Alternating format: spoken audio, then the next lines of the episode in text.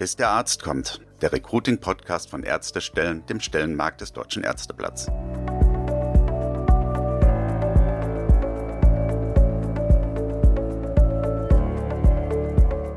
Herzlich willkommen zur nächsten Folge von Bis der Arzt kommt, dem Recruiting-Podcast von Ärztestellen, dem Stellenmarkt des Deutschen Ärzteblatts. People join companies and leave bosses. Oder konkret auf unseren Bereich bezogen, Doctors join hospitals and leave bosses. Vielleicht haben Sie diesen Spruch in dieser oder einer anderen Form schon mal gehört. Konkret bedeutet das, egal mit welchen Benefits eine Klinik vor der Einstellung lockt, am Ende sind es die Führungskräfte, die dafür sorgen, dass Ärztinnen und Ärzte gerne und vor allem auch längerfristig bleiben oder eben auch nicht. Gute moderne Führung ist also ein Schlüssel, wenn es darum geht, sich in Zeiten des Ärztemangels als attraktiver Arbeitgeber zu positionieren. Aber was bedeutet das genau? Was läuft in vielen Kliniken heute immer noch falsch und wie funktioniert gute Führung im 21. Jahrhundert? Und vor allem, wie kann man das lernen? Darum geht es in dieser Podcast-Folge. Ich bin Stefanie Hanke, Online-Redakteurin bei Ärztestellen.de und bei mir zu Gast ist heute Dr. Cornelia Tanzer. Sie ist Geschäftsführerin der Excellence Leadership GmbH in Köln und gemeinsam mit Jens Vogt und Jörg Mildner hat sie den Ratgeber Lead Now, wirksam führen im 21. Jahrhundert geschrieben. Und heute im Podcast spreche ich mit ihr über ihre Erfahrungen aus Führungskräfte-Coachings und frage sie nach ganz konkreten Tipps, was gute Führung im 21. Jahrhundert ausmacht. Bis der Arzt kommt. Das Interview. Frau Tanzer, Sie haben mit anderen Autoren, Autorinnen gemeinsam das Buch Lied Now geschrieben und eine Botschaft, die ich ganz am Anfang mitgenommen habe, ist die hier. Ich lese es kurz vor. Viele Unternehmen in Europa sind nicht wegen ihrer Führungskultur beziehungsweise der Kompetenzen ihrer Führungskräfte erfolgreich, sondern trotz der mangelnden Führungskultur und fehlender Kompetenzen. Was bedeutet das genau für die betroffenen Unternehmen? Das ist ja erstmal eine harte Aussage. Mhm. Ganz genau. Wir beschäftigen uns ja sehr lange schon mit dem Thema Führung und auch mit dem Zusammenhang zwischen Führung und Kultur und auch Kultur und Unternehmenserfolg. Und da lässt sich immer wieder in ganz vielen Studien auch feststellen, dass es da einen klar positiven Zusammenhang gibt. Ne? Also die Kultur oder das Klima in einer Organisation, in einer Abteilung oder in einem Team ist ganz maßgeblich beeinflussen dafür, wie erfolgreich dieses Team ist. Ne? Das kann man in Kennzahlen messen, ob das jetzt Motivation ist, Krankheitsrate, Fluktuation oder auch Kundenorientierung oder auch Umsätze, Ergebnisse. Also überall lassen sich diese Zusammenhänge finden. Und gleichzeitig gibt es ja aber sehr viele Unternehmen in Europa oder auch in Deutschland, die sehr erfolgreich sind und unsere Hypothese oder unsere Überzeugung ist, dass diese Unternehmen noch sehr viel erfolgreicher sein könnten, wenn sie auch die richtige Kultur hätten. Ne? Teilweise sind Unternehmen erfolgreich, weil sie zum Beispiel ein sehr starkes Produkt haben, fast eine Monopolstellung haben. Und dann haben sie natürlich auch die Nachfrage und sind erfolgreich. Aber die Kultur ist vielleicht trotzdem sehr, sehr schlecht und die Mitarbeiter da alles andere als zufrieden. Wie entsteht sowas? Was läuft da schief, dass einfach die Mitarbeiter so unzufrieden sind und die Kultur so schlecht ist, wie Sie es gerade beschrieben haben? Ja, also das, was wir immer wieder feststellen, ist, dass nach wie vor häufig in den Organisationen die beste Fachkraft zur Führungskraft befördert wird. Ne, da wird im Prinzip geschaut, wer tut sich positiv hervor, wer ist besonders engagiert, wer ist besonders motiviert, wer bringt auch positive Ergebnisse. Und das sind dann auch die Personen, die man so als Potenzialträger oder Nachwuchsführungskräfte im Blick hat. Ne? Nur häufig sind das überhaupt gar nicht die Personen, die für Führung geeignet sind. Weil die Leute, die fachlich sehr stark sind, die haben häufig eine ganz ausgeprägte Aufgabenorientierung. Und wenn ich aber führen möchte, dann brauche ich eine ganz starke Menschenorientierung. Es ist eine völlig andere Tätigkeit. Und das ist zum Beispiel ein Grund dafür, dass Führungskräfte einfach nicht ideal ausgewählt werden. Ein zweiter Grund ist, dass Führungskräfte eben auch nicht vernünftig qualifiziert und ausgebildet werden auf ihre Rolle. Ne, Führungsarbeit ist eine sehr anspruchsvolle, eine sehr komplexe Rolle. Das fordert mir wahnsinnig viele sozial und auch persönliche Kompetenzen ab. Und da werden aber die Mitarbeiter einfach mal so reingeworfen in diese Rolle und müssen dann das irgendwie nach bestem Wissen und Wissen machen ne, in vielen Unternehmen. Und es bräuchte eigentlich, also ich will jetzt nicht sagen ein Studium, ne, aber die Mitarbeiter sind das wertvollste Gut und da wird gar kein Wert darauf gelegt, dass die Führungskräfte wirklich vorbereitet sind. Und dann gibt es noch einen dritten Aspekt, den wir immer wieder beobachten, ist, dass die Führungsspannen viel zu groß sind. Also wir beraten Unternehmen, da gibt es teilweise Führungsspannen von 30 Mitarbeitenden, von 50 Mitarbeitenden. Da kann keine vernünftige Führungsarbeit stattfinden. Auch nicht, wenn die Mitarbeitenden am Band sind oder, weiß ich nicht, in der Pflege arbeiten. Ne? Das sind einfach viel zu große Führungsspannen, als dass ich da wirklich den einzelnen Menschen auch wahrnehmen, sehen, anerkennen, entwickeln kann. Das funktioniert einfach nicht. Wir gehen da gleich im Detail noch auf einige dieser Punkte nochmal ein. Zu was für Fehlern führt das, wenn Sie sagen, viele Führungskräfte sind im Grunde auf die Aufgabe überhaupt nicht vorbereitet, wären gute Fachkräfte, aber sind einfach keine geborenen Führungskräfte oder haben es auch nie gelernt? Was hat das für Auswirkungen? Ja, also das eigene Führungsverhalten entsteht zum einen darum, dass ich mich so ein bisschen orientiere an dem, was ich bisher selbst erfahren habe wir sprechen da manchmal so von Minimis in den Abteilungen. Also es gibt irgendwie eine Führungskraft und die Führungskräfte unten drunter haben ein ganz ähnliches Verhalten, weil sie sich da so ein Stück daran orientieren. Entweder positiv oder vielleicht habe ich auch was Kritisches mal erlebt und dann mache ich das gerade nicht. Aber es ist eigentlich eher ein Spiegel meiner eigenen Erfahrungen. Plus, dass ich natürlich auch führe, so ein Stück weit, wie meine Grundpersönlichkeit ist. Also wenn ich jemand bin, der von seiner Grundpersönlichkeit sehr menschen- und beziehungsorientiert ist, dann werde ich auch mit einer hohen Wahrscheinlichkeit eher menschen- und beziehungsorientiert führen. Ne? Wenn ich jemand bin, der vielleicht ein starkes Einfluss- oder Power-Motiv hat, dann werde ich mit einer hohen Wahrscheinlichkeit auch eher direktiv führen ne? oder da einfach stärker in die Vorgabe gehen. Gute Führung ist aber nie einseitig, sondern ich brauche immer das ganze Spektrum an unterschiedlichen Führungsverhalten, weil je nach Mitarbeiter und je nach Situation wird mir etwas anderes abverlangt. Und die Führungskräfte, die nicht entwickelt werden oder nicht qualifiziert werden, die sind häufig sehr eindimensional in ihrem Führungshandeln. Haben Sie da mal ein Beispiel? Ich habe im Buch auch eins aus dem Klinikkontext gelesen, was so da schiefgehen kann zum Beispiel. Ja, also ich habe zum Beispiel im Bereich Coaching, habe ich schon diverse Chefärzte auch begleiten dürfen. Und meine Erfahrung ist, dass das ja auch nochmal so eine ganz andere gewachsene Kultur vielleicht auch ist. So will ich das mal beschreiben. Ne? Und ein Beispiel ist, ich habe mal den Chefarzt einer Onkologie gecoacht und der hatte das Problem, dass er einfach recht regelmäßig wirklich auch cholerisch geworden ist und auf der Station sehr laut auch geschrien hat. Und irgendwann hat auch der Klinikvorstand gesagt, das können wir jetzt so nicht mehr irgendwie akzeptieren. Da gibt es auch zunehmend Beschwerden. Es gibt auch intern, ne, gibt es auch Kündigungen. Da will niemand mehr arbeiten, auch bei ihm auf der Abteilung oder auf der Station. Und dann haben wir diesen Coaching-Prozess gestartet. Und er hat da schon auch eine gewisse Offenheit gezeigt. Und gleichzeitig war es aber auch so ein Stück Unverständnis, dass er sagte, Mensch, ich habe das ja als Assistenzarzt auch so erlebt. Bei uns ist das irgendwie auch ein Stück so, ne? so nach dem Motto, Lehrjahre sind keine Herrenjahre. Und da muss man halt irgendwie auch mal durch und dann hat man ja auch eine hohe Belastung. Und wieso ist das denn früher akzeptiert worden und er wird jetzt da so quasi gezwungen, dieses Coaching zu machen und sein Verhalten zu ändern?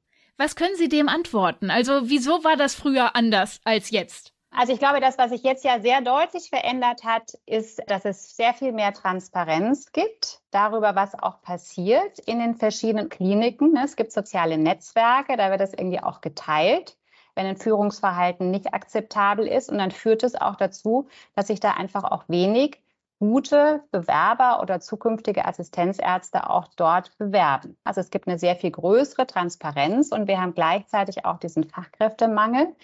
Also die Führungskräfte können sich das heute einfach nicht mehr leisten, so auch mit ihren Mitarbeitenden umzugehen. Und das war früher, weiß ich ehrlich gesagt nicht genau, das ist auch so mein Bild natürlich von den Göttern in Weiß, die sich da so alles irgendwie erlauben können. Und das stößt jetzt auch wirklich an Grenzen. Oder ich habe auch ein anderes Beispiel. Da war das wirklich eine Koryphäe im Bereich Herzchirurgie. Und der hat aber sehr also es ist so wahrgenommen worden, dass es einfach sehr unfair ist, wer diese Anzahl an Operationen, die eben notwendig sind, um eine bestimmte weitere Qualifikation zu erlangen. Da hat er manchen das einfach sehr großzügig ermöglicht und anderen aber im Prinzip auch gar nicht und war da dadurch ein Karriereverhinderer. Und das hat dann auch wirklich zu Beschwerden geführt. Also da gab es dann ein E-Mail, einen Brief an die Klinikleitung und so weiter. Das ist alles aufgearbeitet worden. Aber sowas kann man sich heute einfach nicht mehr rausnehmen. Und da müssen auch die fachlich sehr guten Führungskräfte, auch die Koryphäen, die Chefärzte, die müssen da stärker an sich und an ihrem Verhalten arbeiten. Wie kann man die dazu bringen? Da sind wir ja jetzt mitten im Thema, wenn das gerade so alte, gelernte Strukturen sind und die sagen, ich musste damals da auch durch, aber heute sind die Zeiten anders und heute sind auch die Ansprüche an Führungskräfte anders. Wie kann man die umpolen? Ja, also man kann sie nicht zum Jagen tragen. Also ich erlebe das auch immer wieder im Coaching. Wir im Coaching sprechen dann auch gerne von Besuchern oder von Geschickten die dann vorbeikommen und wo aber auch deutlich wird, da ist keine echte eigene Entwicklungsmotivation. Die wollen eigentlich gar nicht an dem Thema arbeiten. Und dann bin ich da auch relativ resolut und sage, komm, lass uns bitte beide nicht unsere Zeit verschwenden, ne? sondern ich bin gerne für Sie da, wenn Sie das Thema auch für sich als ein wichtiges erachtet haben. Und wenn nicht, dann müssen wir auch nicht zusammenarbeiten. Wir machen sehr gute Erfahrungen damit, dass wir vor Führungskräfteentwicklungsprogrammen oder auch vor Einzelcoachings tatsächlich so eine Art Messung erheben, so eine Nullmessung nennen wir das. Und das bedeutet, dass die Führungskraft sich selber einmal einschätzt in Bezug auf die Ausprägung und die Situationsangemessenheit bestimmter Führungsstile. Und die Mitarbeitenden machen das aber gleichermaßen. Und dann entsteht ein Abgleich zwischen Selbst- und Fremdbild. Und es ist nicht selten, dass das Fremdbild auch deutlich kritischer ist als das Selbstbild und der Führungskraft erstmal deutlich wird, wie ihr Verhalten auch ankommt bei der Mannschaft. Also oft ist es ja gar nicht bewusst, dass das Führungsverhalten nicht ideal ist. Und oft machen das die Führungskräfte ja auch nicht in irgendeiner Form mit Absicht, sondern sie sind nicht richtig selektiert und sie sind nicht richtig ausgebildet. Und gleichzeitig ist eine hohe fachliche Erwartungshaltung. Also sind auch einige Fehler im System vorhanden, die natürlich nicht alle über die Führungskräfte kompensiert werden können. Aber wenn ich merke, da ist wenig Entwicklungsmotivation, dann versuche ich das häufig über diese sogenannte Nullmessung und dann ist die Grundlage schon eine ganz andere. Sie schreiben in dem Buch auch, dass so ein Führungsverhalten für das Unternehmen, für die Klinik ganz handfeste Konsequenzen haben kann, gerade jetzt in Zeiten des Fachkräftemangels. Also ich habe den Satz mitgenommen, People join companies and leave bosses. Können Sie da vielleicht noch ein bisschen was dazu sagen, was das konkret bedeutet? Ja, also das ist im Prinzip das, was man immer wieder sieht, auch in Studien, die sich mit diesem Thema beschäftigen. Und gerade die Jungen, also die junge Generation, die Generation Y und die Generation Z, die haben zum Beispiel ein ganz hohes Entwicklungsmotiv als Generation. Die müssen nicht sonst wie Karriere machen, aber die möchten sich in ihrer Persönlichkeit und in ihren Kompetenzen, möchten die entwickelt werden. Und Entwicklung braucht Zeit. Ich muss als Führungskraft ich muss mich auseinandersetzen mit den Menschen. Ich muss verstehen, was sind deren Motive, was sind deren Bedürfnisse, was sind Stärken, was sind Verbesserungspunkte. Ich muss mich aktiv einbringen in die Begleitung dieser Person. Und das kostet einfach Zeit und das kostet auch Energie und Kraft. Und wenn die Führungskraft das nicht leisten kann, dann sind diese jungen Menschen auch ganz schnell dabei und sagen, dann suche ich mir einfach einen anderen Job. Dann gehe ich woanders hin, wo mir das auch angeboten wird. Wir sind ja zum Beispiel auch relativ viel so im Bereich Interviewtraining unterwegs, weil wir ja auch auf Recruiting spezialisiert sind. Und früher habe ich immer da sehr stark wirklich Interviewfragen trainiert. Also was ist eine gute Interviewfrage und was gibt es an Vertiefungstechniken und wie kommt man so an den Echtgehalt der Aussage und so weiter. Und heute besteht 50 Prozent der Trainings darin, dass man sich auch als Führungskraft regelrecht anbietet. Ne? Und dass man auch sagt, so möchte ich dich führen und das ist mein Beitrag und so können wir dich entwickeln und das ist deine Perspektive. Also dass regelrecht um die guten Arbeitnehmer auch geworben wird und Führungskräfte da auch eine ganz andere Rolle einnehmen müssen in solchen Recruiting- oder Interviewprozessen. Dazu passt, glaube ich, dieser Aspekt von Employer Culture. Also wir haben hier auch im Podcast schon öfter über Employer Branding gesprochen und Sie sagen, Employer Culture ist eigentlich viel wichtiger. Was ist denn da genau der Unterschied? Also Employer Branding ist ja häufig so das, was sich die Unternehmen auf die Fahne schreiben oder auf die Homepage und wo dann irgendwie steht, ich bin, weiß ich nicht, bei dem und dem Arbeitgeber-Ranking habe ich den dritten Platz und wir sind hier bei Vereinbarkeit von Familie und Beruf, da sind wir irgendwie ganz weit vorne. Und wir haben auch folgende Benefits. Bei uns kann man Kaffee umsonst bekommen und man kann irgendwie auch ins Fitnessstudio gehen und vielleicht steht auch noch ein Kicker in der Ecke.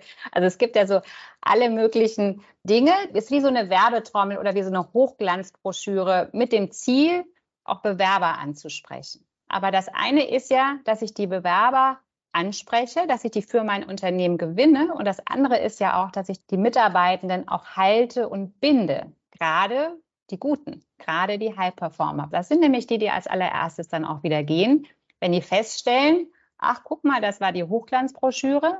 Und jetzt möchte ich aber vielleicht hier auch als Mann Elternzeit anmelden, weil Vereinbarkeit von Familie und Beruf ist ja irgendwie so hochgepriesen. Und dann merke ich plötzlich, dass das in der Realität gar nicht so ist. Und dann führt das natürlich zu einer hohen Erwartungsenttäuschung. Und wir sagen Employer Culture, das ist wirklich das, was ich als Mitarbeiter als Kultur erlebe und fühle jeden Tag. Inwiefern ich da auch wirklich gesehen werde, inwiefern ich da ein vertrauensvolles Umfeld habe, inwiefern das ganze Thema der Zusammenarbeit gut funktioniert, inwiefern auch Leistung honoriert wird, inwiefern ich auch Klarheit darüber habe, was ist eigentlich mein Beitrag, wie werde ich hier entwickelt, wie werden hier meine Ideen, meine Beiträge aufgenommen, also all diese unterschiedlichen Aspekte. Wie fühlt sich das für mich an, hier in diesem Team, in dieser Abteilung, in diesem Unternehmen zu arbeiten? Das ist für uns Employer Culture und das ist viel wichtiger dafür, dass Mitarbeitende motiviert und auch gebunden sind. Wie kann man denn eine gute Employer Culture schaffen als Unternehmen? Worauf kommt es da an? Also ich habe ja gerade so gesagt, was Unternehmen häufig versuchen, ne, mit ihren Benefits und vielleicht auch über Vergütungssysteme, dass dann leistungsorientiert vergütet wird etc. In unserer Psychologensprache sind das sogenannte Hygienefaktoren. Das sind Dinge, die sind irgendwie auch wichtig. Und wenn ich das Gefühl habe, ich bekomme da bestimmte Dinge nicht, die aber andere mit einer vergleichbaren Ausbildung bekommen in anderen Unternehmen, ne, dann führt das bei mir dazu, dass ich irgendwie unzufrieden bin. Aber diese Hygienefaktoren, also auch das Monetäre, das führt nicht zu einer hohen Zufriedenheit. Eine hohe Zufriedenheit erlange ich durch Anerkennung, durch Gestaltungsspielraum, dadurch, dass ich merke, wie ich mich entwickeln kann, wie ich irgendwie auch gefordert bin, wie ich meinen Beitrag leisten kann. Das Thema Sinn ist ja heute ein ganz wichtiges, auch wieder für die jungen Leute, ne? Generation Y. Die wollen sich als sinnvoll erleben in ihrer Tätigkeit. Da haben Sie übrigens in Ihrer Branche einen ganz, ganz hohen Vorteil, weil das ist natürlich per se mit ganz viel Sinn. Also wir haben es viel besser als ein Unternehmen in der Rüstungsindustrie, ne, mal ganz plakativ. Aber der Sinn reicht eben auch nicht, sondern muss noch ergänzt werden durch gute Führungsarbeit. Und der wichtigste Faktor für Employer Culture sind die Führungskräfte. Kann natürlich als Unternehmen auch das über den Rahmen ein Stück positiv beeinflussen, dass ich im Prinzip auch Möglichkeiten der Weiterentwicklung gebe, dass ich einen Rahmen schaffe, dass gemeinsames Miteinander auch stattfinden kann, etc. Das kostet manchmal ja auch Geld. Aber der Kernhebel für eine gute Employer Culture sind die Führungskräfte. Dann gehen wir mal zu den Führungskräften wieder zurück. Sie haben schon am Anfang gesagt, dieses Thema mit die Leute, die die beste fachliche Qualifikation haben, werden oft in Führungspositionen befördert. Nun ist das ja nicht unbedingt das, was man braucht, um eine gute Führungskraft zu sein, eher im Gegenteil eigentlich. Eignet sich denn grundsätzlich jeder für eine Führungsposition oder kann man es lernen oder gibt es Leute, wo man sagen kann, die wären im Grunde besser dran in so einer Expertenlaufbahn, dass man sagen kann, sie vertiefen sich in ihre Expertenschaft Führungskraft, in ihre fachlichen Qualifikationen, aber als Führungskraft ist es vielleicht eher ungeeignet? Also aus meiner Erfahrung ist ganz viel lernbar beim Thema Führung, aber ich brauche schon so ein paar Grundvoraussetzungen, dass mir das irgendwie auch Dauer auch Freude bereitet. Und wie eingangs auch gesagt, Führung hat eben ganz viel damit zu tun, andere Menschen zu beeinflussen in Richtung der Ziele des Unternehmens in allererster Linie oder auch meiner eigenen Ziele. Und das bedeutet, das Instrument, das ich einsetze durch die Bank, ist das auch Kommunikation. Und ich muss, wenn ich jetzt jemand bin, der sehr introvertiert ist und der eigentlich gar nicht so gerne in Kommunikation mit anderen Menschen tritt, dann kann der das lernen, aber es wird ihn immer auch ganz schön viel Mühe abverlangen, das zu tun, ne? weil er immer so ein Stück raus muss aus seiner Komfortzone. Also wenn ich von vornherein einfach auch wirklich Interesse an anderen mitbringe und auch Freude habe, mich mit anderen auseinanderzusetzen. Also zu überlegen, was ist das eigentlich für ein Mensch? Was treibt den an? Was sind da die Bedürfnisse? Was kann ich vielleicht auch anbieten, ne, damit es diesem Menschen gut geht? Und gleichzeitig muss ich natürlich auch als Führungskraft sehr konflikt- und durchsetzungsstark sein, weil es gibt eine Vielzahl widersprüchlicher Interessen. Ne, ich kann natürlich auch nicht auf alle Bedürfnisse eingehen, sondern ich muss ja immer diese Balance schaffen zwischen einer gewissen Mitarbeiter- und Menschenorientierung, aber eben auch eine Ergebnisorientierung, weil ich bin ja auch dafür verantwortlich, dass mein Team und dass das Unternehmen erfolgreich ist, weil sonst sind wir auch nicht mehr lange beisammen.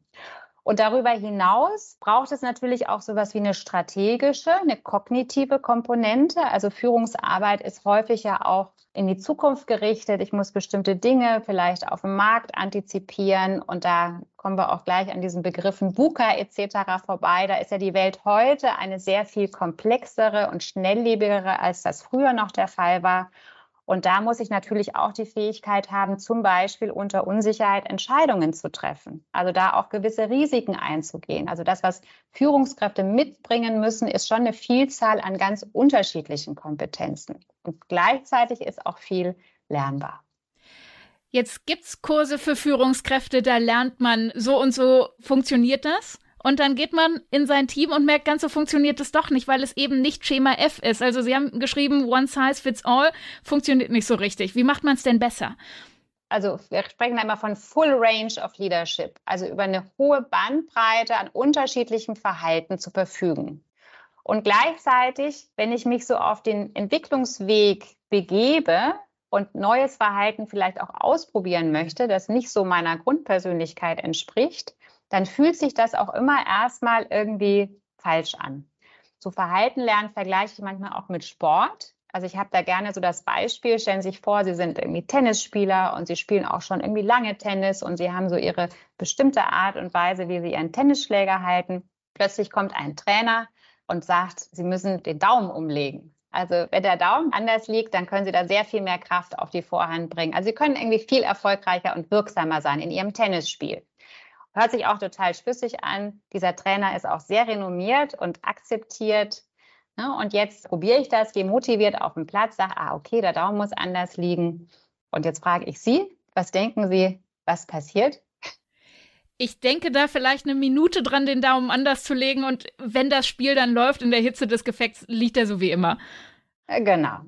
Also das eine ist, dass der Daumen automatisch in die alte Position zurückfällt. Und das andere ist, wenn ich mich dazu zwinge, den Daumen so zu halten, wie mein Trainer das möchte, dann ist es ganz häufig so, dass ich den Ball erstmal gar nicht mehr treffe. Dass sich mein Spiel, mein Verhalten sogar erstmal negativ entwickelt. Und trotzdem ist das der Weg, den ich gehen muss, um wirklich nochmal nachhaltiger einen Schritt nach vorne zu machen. Und so ähnlich ist es auch beim Führungsverhalten.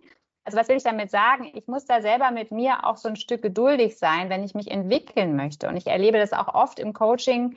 Ne, wir haben dann Sachen rausgearbeitet mit den Führungskräften. Die gehen hochmotiviert aus dem Raum und sagen, ach jetzt okay, jetzt habe ich das verstanden. Jetzt probiere ich das gleich mal im nächsten Teammeeting aus. Und dann kommen sie zurück in die nächste Coaching-Sitzung und sagen, Mensch, Frau Tanzer, das hat überhaupt gar nicht geklappt.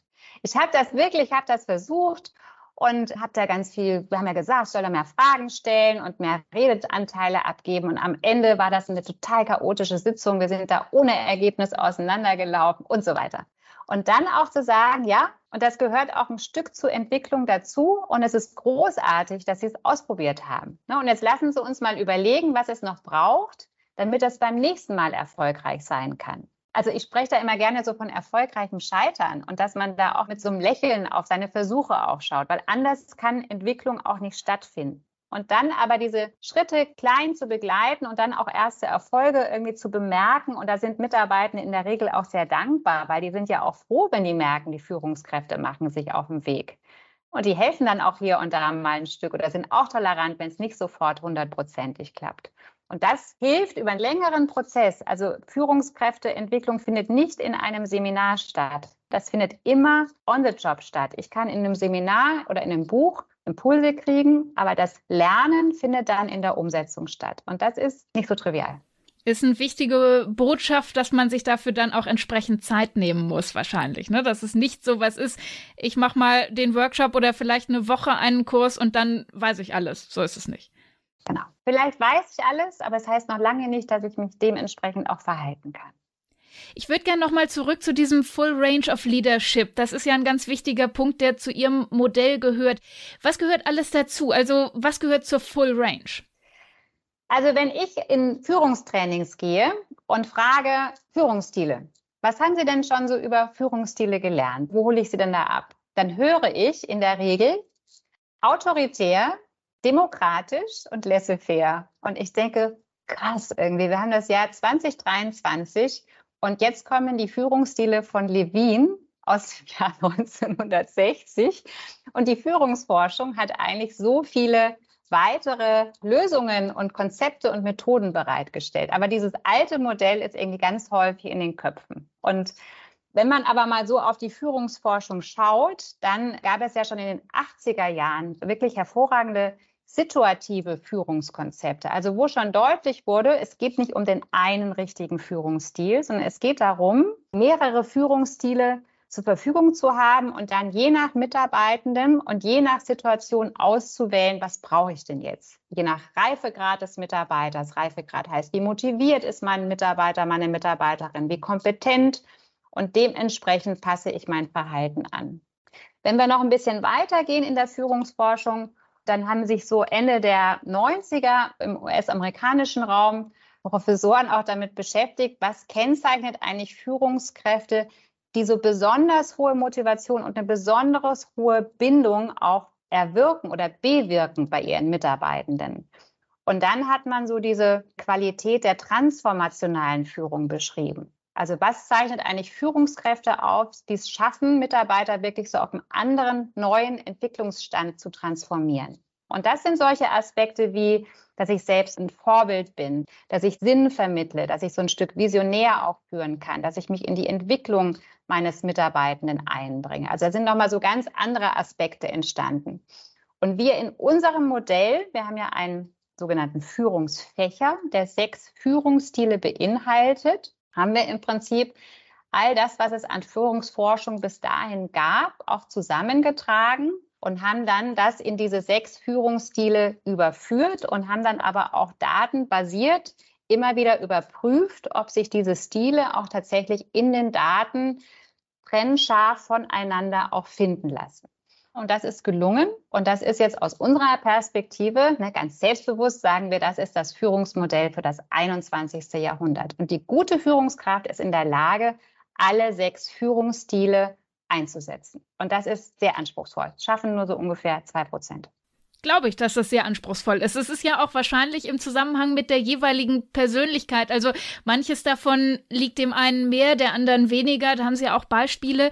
Ist es denn wichtig, dass man wirklich alle sechs Facetten beherrscht oder kann man auch sagen, ich konzentriere mich eher auf eins und das andere ist vielleicht nicht so meine starke Seite? Also eins ist definitiv zu wenig. In der Regel beginnt man so mit ein bis zwei Führungsstilen, weil das vielleicht welche sind, die an meiner Grundpersönlichkeit relativ nah dran sind. Was wir in den Daten schon feststellen, ist, dass wenn ich eine Bandbreite habe von, sagen wir mal, vier und mehr Führungsstilen, aber es gibt so ab vier Führungsstilen nochmal so einen Sprung, weil ich dann einfach eine gewisse Differenzierung habe in meinem Verhalten und ein gewisses Spektrum, um verschiedenen Mitarbeitenden und auch Situationen zu begegnen. Und dann springt bei vier Führungsstilen wirklich auch die Klimafaktoren, also ist unser Kulturmessgerät, die springen dann nochmal deutlich an. Ne? Also das ist schon ein realistisches erstes Ziel, auch für jetzt noch nicht so erfahrene Führungskräfte, dass man sagt, guck mal, diese beiden Stile hast du schon, die sind schon gut ausgeprägt, hier sind vielleicht noch ein, zwei andere, die sind schon im Potenzialbereich, die sind auch angelegt bei dir. Unsere Empfehlung ist, dass du dich darauf erstmal fokussierst in deiner Entwicklung. Und dann gibt es vielleicht noch einen, uh, der ist ganz schön weit weg für dich, ne? vielleicht der inspirative Führungsstil und du bist halt vielleicht irgendwie jemand, der eher ein bisschen zurückhaltend ist und auch gar nicht so gerne auf irgendeiner Bühne steht oder irgendwie so das große Wort schwingt, dann ist es eben schon auch ein relativ großer Entwicklungsweg. Ist nicht unmöglich, aber da empfehlen wir immer erstmal auf das zu fokussieren, was so ein bisschen greifbarer ist und das auch zu ernten. Haben Sie dazu vielleicht Beispiele aus der Praxis? Wäre schön, wenn es aus dem Klinikbereich ist. Ich nehme aber auch was anderes. Also wie Leute sich entwickeln quasi von so einem Stadium, wo sie als Führungskräfte vielleicht noch relativ unbeholfen sind, hin zu dem, was Sie jetzt skizziert haben. Ich habe da leider kein Beispiel aus der Klinik. Und meine Erfahrung ist auch, dass dieses Thema der, also wirklich so ein bisschen größer angelegten Führungskräfteentwicklung, wo Unternehmen auch über viele Module und Jahre vielleicht auch investieren, dass das in Kliniken einfach noch nicht so üblich ist. Ne? Dass man wirklich, sagen wir mal, zehn, zwölf Tage im Jahr in Führungsentwicklung investiert und die Leute richtig rausnimmt und zwischendrin Coaching-Sessions macht und kollegiale Beratung macht. Also wirklich so eine Entwicklungsreise, die natürlich auch sehr ressourcenintensiv ist. Und äh, Sie müssen da ja auch immer gut haushalten mit den Geldern etc. Aber ich kann Ihnen ein bisschen was aus der Wirtschaft erzählen. Wir haben da einen sehr schönen Prozess begleitet im Mittelstand. Das war ein Unternehmen, die gab es schon ganz lange, so ein altes Familienunternehmen, schon mehr als 100-jährige Tradition. Und der Geschäftsführer, der eben auch in dritter Generation Geschäftsführer war, hat auch gesagt, ich glaube, wir haben jetzt eine schwere Marktlage vor uns. Wir sind auch das einzige Unternehmen so im Mittelstand, das noch existiert. Und gleichzeitig sind wir hier so auf der Insel der Glückseligen, weil bei uns gab es noch nie eine Krise. Wir sind eigentlich immer sehr gut gefahren und so sind auch irgendwie unsere Mitarbeitenden, dass sie ganz entspannt und sicher sich irgendwie so auf unserer Insel fühlen. Aber ich sehe, da wird Veränderung kommen und wir müssen da auch die Führungskräfte vorbereiten. Ne, und deswegen haben die, wie ich finde, sehr vorausschauend wirklich in die Entwicklung der Führungskräfte investiert und wir haben das mit allen Führungskräften gemacht in diesem Unternehmen. Das waren 140 Personen. Und wir haben mit allen auch diese Nullmessung gemacht. Also, dass im Prinzip jeder erstmal selbst eingeschätzt hat in Bezug auf diese sechs Führungsstile, wie sehe ich das selbst bei mir? Und wir aber auch alle Mitarbeitenden befragt haben. Also es gab diesen Selbstbild-Fremdbild-Abgleich. Und dann gab es schon auch Führungskräfte, die eben nur ein, zwei Führungsstile ausgeprägt hatten. Und in diesem Unternehmen waren das ganz stark die sogenannten aufgabenorientierten Führungsstile. Also in unserem Modell ist es der normative und der direktive Führungsstil. Also die haben sehr stark an den Aufgaben gesteuert. Die haben sehr stark gesagt, was ist zu tun und wie ist zu tun. Und das haben die auch irgendwie kontrolliert und nachgehalten aber die haben diese ganze Ebene der Beziehungsorientierung, das Integrative, das Partizipative oder auch das Coachive ne, in Richtung Entwicklung. Bei einem Großteil hat das im Prinzip gar nicht stattgefunden und war irgendwie auch gar nicht in den Köpfen, dass das auch zur Führung dazugehört. Und dann haben wir das intensiv auch geschult in den Modulen und auch zwischen den Modulen hat dann, wie gesagt, auch sowas wie eine kollegiale Beratung stattgefunden, also dass sie gefordert waren, dann auch mit ihren Mitarbeitern Teamworkshops durchzuführen etc. Und dann haben wir nach zwei Jahren eine Wiederholungsmessung gemacht und dann haben sich viele Mitarbeiter wirklich deutlich verbessert, gerade in Bezug auf diese beziehungsorientierten Stilen. Und dann kam Corona und dann sind die ja noch mal stärker gefragt gewesen, weil plötzlich die ganzen Mitarbeiter im Homeoffice waren. Und wenn ich vorher überhaupt nie gelernt hätte, wie gelingt es mir denn, eine gute Beziehung herzustellen und partizipativ zu führen und auch Konflikte zu lösen, dann wäre diese Corona-Situation noch sehr viel anspruchsvoller gewesen für die Führungskräfte. Und von daher war das wirklich ein schöner Prozess und das Unternehmen ist sehr erfolgreich danach Corona erstarkt, ist heute so erfolgreich wie nie zuvor und der Geschäftsführer ist ganz happy. Schönes Erfolgserlebnis auch für Sie, wenn Sie da so einen Weg auch sehen, wie sich das entwickelt. Absolut, absolut. Und gleichzeitig sind wir nicht immer willkommen in den Unternehmen oder nicht bei allen Führungskräften. Es gibt natürlich auch welche, die da sehr in Widerstand gehen und sagen, ich weiß gar nicht, was Sie jetzt von mir wollen. Ich bin schon seit 30 Jahren Führungskraft, wir sind hier immer schon erfolgreich und was wollen Sie mir denn jetzt eigentlich erzählen? Ne, das gibt es natürlich auch. Was machen Sie mit denen? Einfach in Ruhe lassen, warten, bis sie in Rente gehen oder kann man die irgendwie kriegen? Ja, jetzt in diesem Prozess war es natürlich so, dass wir mit allen Führungskräften gearbeitet haben. Und das heißt, wir haben die auch alle mit in den Gruppen gehabt. Und dann haben wir von vornherein aber auch die Gruppen so zusammengesetzt, dass die irgendwie verteilt waren. Ne? Also auch die Personal- und HRler, die wissen ja, wer hat da eine hohe Entwicklungsmotivation, wer ist da kritisch, wer hat da Spaß an solchen Programmen und wer möchte es eher lieber aussitzen. Also wir haben schon auch ein bisschen strategisch geschaut, wen setzen wir wie zusammen und das vielleicht in einer Gruppe von 15, das vielleicht eher zwei bis drei sind. Und dann kriegt man die mitgenommen im Prozess. Dann gibt es natürlich auch Kräfte aus der Gruppe heraus, die sagt, jetzt komm, lass uns das ausprobieren. Und das ist doch auch positiv. Und das ist oft viel wirksamer, als wenn wir das als externe Trainer erzählen.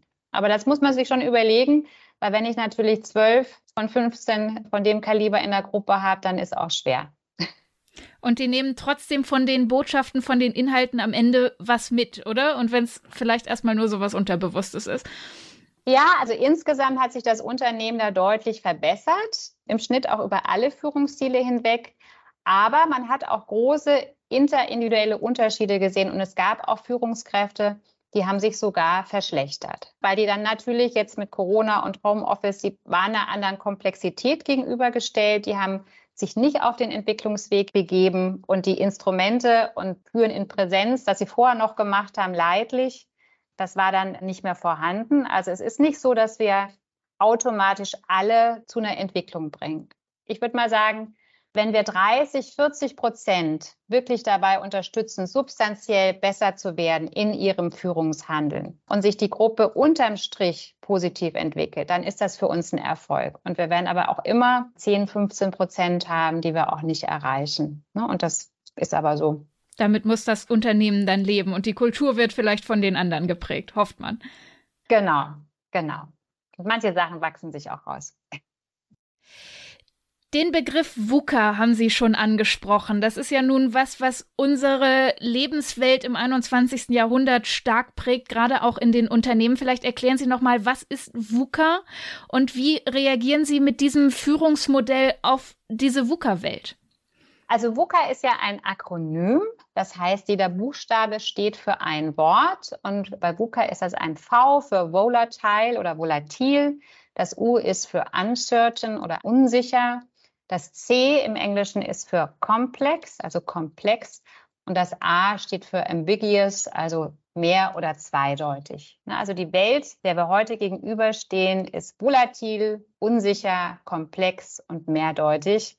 Und da natürlich sehr viel anspruchsvoller auch in der Führungs- und Managementarbeit, als das vielleicht früher war, wo das alles deutlich mehr vorhersehbar war.